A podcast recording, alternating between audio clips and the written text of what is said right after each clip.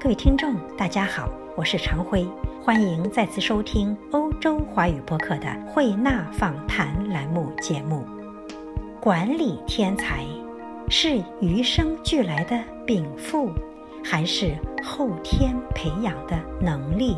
这一直是个热议的话题。主播曾采访过一位从安徽市场走向江苏的女经理。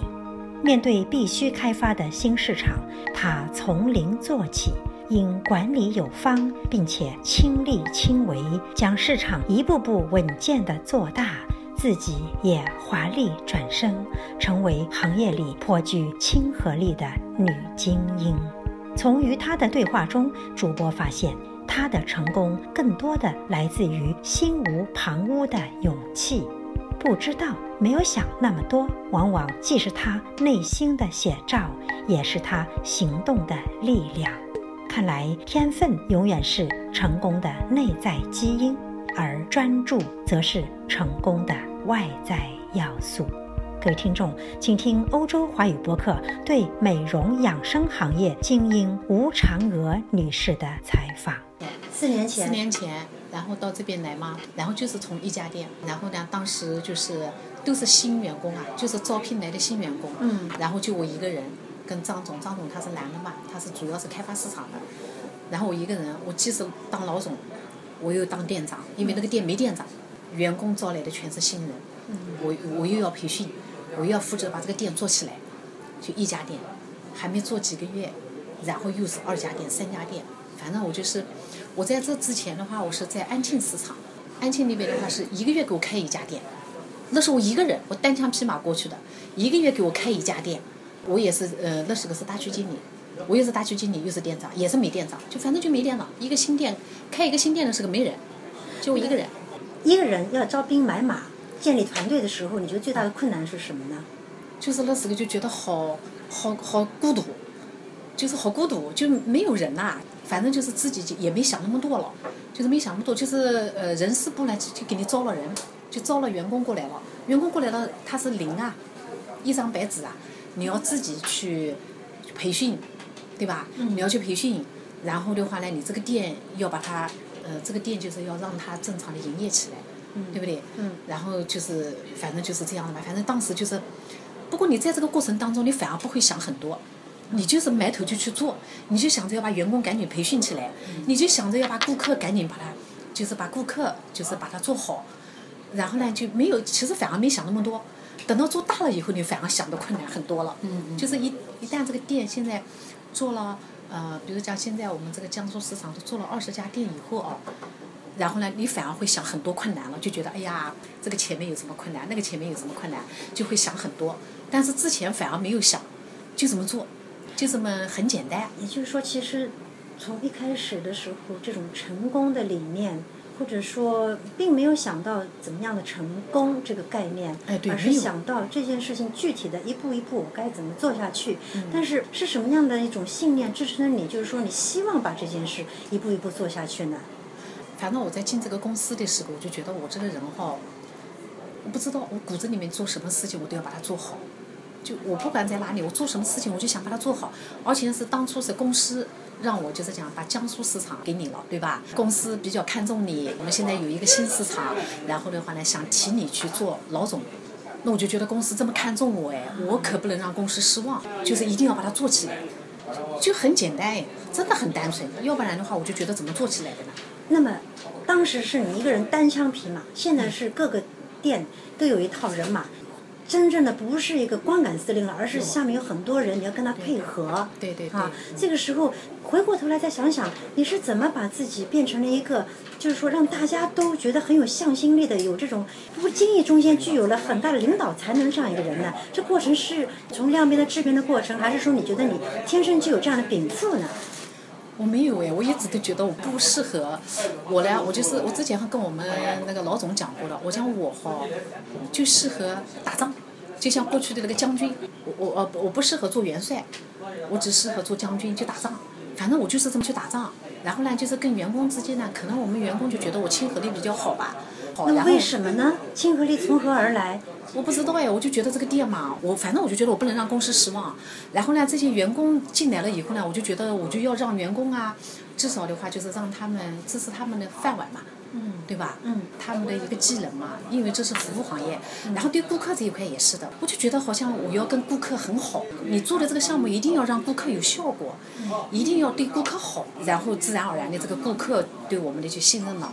然后员工这一块的话，你就是要让他把服务做好，你把服务做好就行了，你把人做好就行了。别的东西的话，我自己也就是这么过来的，就是这么走走过来的。到公司来，我没想过我还能当老总，我当初做店长我都没想过。有些老板就很不讨呃员工的喜，可能他比较霸道啊，可能他讲话中间不小心伤人，他自己没有感觉啊，或者说什么事情没有处理的比较周全啊，所以说员工是很容易对老板产生一些情绪的，我觉得。但为什么当你现在快要退休的时候，大家都依依不舍，舍不得你这个人呢？你这个向心力一定是跟您的个性和作为领导的一种风格有关系的。所以我我很想知道，用几句话来规整一下、概括一下你作为领导的这种风范。你会怎么说呢？我不知道哎，我就觉得我可能我比较尽心尽力，员工大概能看得出来。然后我很多事情都是亲力亲为。嗯。呃，我尽心尽力，包括培训，因为按道理我现在就是比如讲做老总了嘛，培训不是我的事。我们这个分公司它有培训部，比如讲有人事部，有后勤，有导购部，就是每个部门分得很清楚。嗯。但是呢，有很多事情我还亲力亲为，所以员工就是我没有跟员工距离。就并不是讲我每次到巡店，哦，我来看看，检查检查看看，然后我就走了，不是这样的。我有时候看到那个员工，他的手法，比如讲他在学的时候，他学得很累，他方法不对，他学得很辛苦的时候，我就把胳膊、衣服、袖子一卷上来，然后我就开始亲自教他。我讲你用这个方法，你就不累了；你用这个方法，你就是学的会比较简单一点。你你这样子。后来我们家有员工讲：“哎呦，吴总哎，真的哎，我觉得你本来我都不想学了，我就觉得我学的我累的要死。但是呢，你用这个方法，我就觉得我学的好轻松哦，我就好像又有兴趣嘞。我就是跟他们在一起嘛。一个是你自己对于这门技艺的把握啊，娴熟的技术本身；第二就是说，在必要的时候呢，不让员工感到有距离，非常亲切的去帮助他们，所以他们对你没有一种畏惧心，而是多了一种。敬佩的东西，佩服和折服。您的行业是跟美容、健身、保养、养生相关的一个产业，是吗？那中国现在这方面的产业到底是做到了什么样的份上呢？是什么样一种市场状态？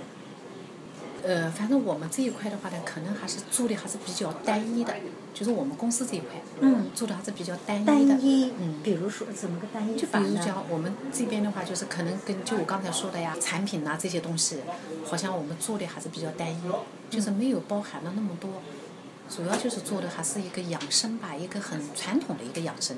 嗯，啊，就是做这个。但这个养生看来是，呃，从产品开发到服务项目，已经有一种一条龙的一种理念了，是吗？嗯而且办了一个这样的类似，刚刚开始有一种学校，是吧？对对对，刚刚开始。嗯，这种培训的模式是借鉴了别人公司甚至海外的一些东西呢，还是自己原创的一些理念呢？有借鉴，也有自己加入一点的。我们公司毕竟也有十年的时间了，他肯定也有一些实践经验。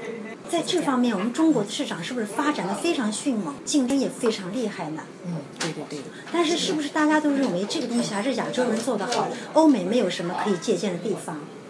欧美的话，好像我记得上次我们家不有一个顾客，他家女儿在英国，他到我们家来了以后呢，我们就给他体验了一套我们家的就是那个贵妃嘛那一套，做了以后他讲，哎呦，就是全身的嘛，一套经络嘛，经络疏通，哎呦，你们这个好耶！他说我当初我不知道耶，我来了，我以为你们家是做全身皮肤保养啊，他讲我们在国外也有的。在国外也有做，那他做的就是全身皮肤保养、皮肤按摩。他哦，你们这个做的就是中医上面的，就是中医经络啊，哎，经络就是比如讲放松。嗯。他讲哦，这个很好，他在国外好像目前还很少。是啊，很少。中医养生在欧美，虽然大家炒得很热，但真正执行起来。还是非常局限的，对，也是因为各个国家的法律法规的限制，所以不太容易做下去。那像你们这样的公司，希望在国内更好的发展，甚至可能还没有往国际上面想，嗯，肯定现在就是讲在国内嘛，做一个就是比较的，就是讲领先的，好。那也就是说，这个市场还有很大的开发的潜力。对对对，因为我们公司就是跟其他的现在国内一般比较流行的美容啊行业还是不一样的，因为很多美容行业他们做的是整形，对吧？微整形、微整，嗯，然后呢，主要是卖产品。但是我们公司的话呢，不搞整形，嗯，也不搞那个就是我们讲微整，嗯，也不搞什么那个呃什么产品，这些都不搞。我们公司就是做的还是比较传统的，服务传统的，哎，就是一个经络，哎，一个养生，经络养生，哎，一个经络疏通，就一个经络养生，然后比较传统的一个手法。听您讲还是比较传统的一套，对吧？当时用这种方式做的公司不是太多。